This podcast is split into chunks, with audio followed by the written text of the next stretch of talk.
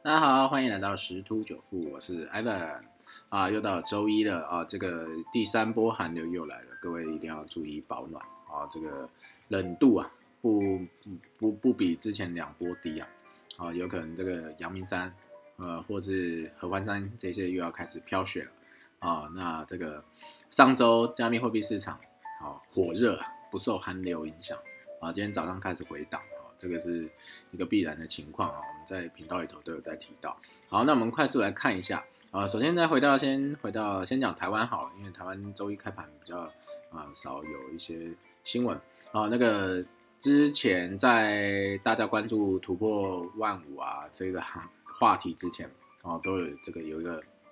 在应该是在十二月初吧啊有一个大棒。好，那今天这个又又有一个新闻出来，央行紧盯余屋贷款每季猎报，哦，所以有一些哦措施防囤房，哦，就是意思是说余屋贷款啊有一些限制，然后确定的是这个台银土银啊，对于这种余屋的贷款它是不承接，哦，基本上公股银行啊应该也会跟进啊，哦，这个这个就是央行还是持续在关注这个房价这一块，那在房养地啊。一样，土银跟台银啊，土银对土银和台银带头，土地的这个融资贷款呐啊会变严格。哦，所以说这个买这个买房的部分，嗯，其实哎呃，如果各位对于房地产有兴趣的话，其实可以留言给我，因为啊我知道有有有那个线上的这个房地产讲座啊，会稍微再提一下这些央行打房的一些状态啊，对我们到底。呃，比我们这些自然人啊、个人啊，有没有什么影响啊？那答案是其实是还好。那为什么？其实它会有很精辟的一个解说。好，那我们再回头过来看一下，呃，这个国外欧美的部分。那上个周五啊，因为这个非农数据出来，一如预期的啊，因为周三的 ADP 指数就是所谓的小非农是是表现不好的，所以周五的非农指数一样是表现不好，所以。美股盘中就是下跌，但是因为后来拜登呢就出来讲话，讲话他讲说要让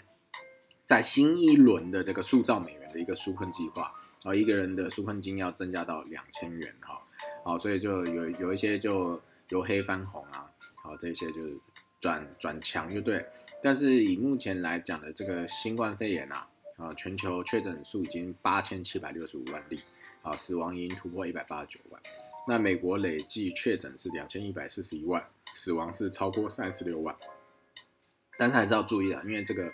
新冠变异毒株好像不止一个啊，那个各个国家陆陆陆续续都会有出现一些这个疫情的呃这个消息，所以还是要再注意一下。好，那再就是还有这个这个礼拜啊有哪一些重大事项，我们看一下啊。好，首先就是美国财报季开跑了，因为今天是十一号了。好，这个美国在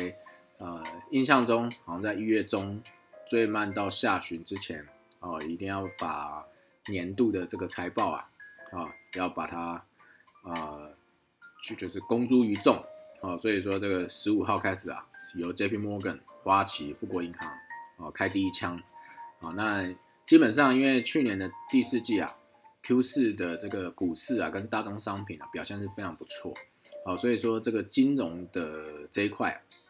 哦，应该会是呃财财报应该会蛮亮眼的，好，所以说也有一个新闻，就是说最近的这个台股的资金轮动啊，有一些外资啊开始在抢进金融股，啊，所以这个其实这也是一个消息啊，一个讯息，就是说，哎，如果说美美国的这个金融的这个财报表现不错，好，那金融股会受到。啊，这个青睐，那是否呃，我们这边也会啊有一些帮助啊？好，再来就是台积电法说会，好，在礼拜四十四号会有个台积电法说会，然后 F D E 的鲍尔啊主席啊，因为这个新冠啊一些影响啊，好，所以他会再讲话一下，好，再就是 E I A 跟 OPEC 能源的一个报告，好，所以这是这周一些主要要关注的方向啊，那。啊，各位可以再持续的啊去了解一下啊，因为这些新闻出来啊，多多少少都会影响到啊美股以及台湾的一些这个这个呃行情呐。好，那再就是刚刚我的快讯呢一直在跳，黄金啊一直在跌哦，从在开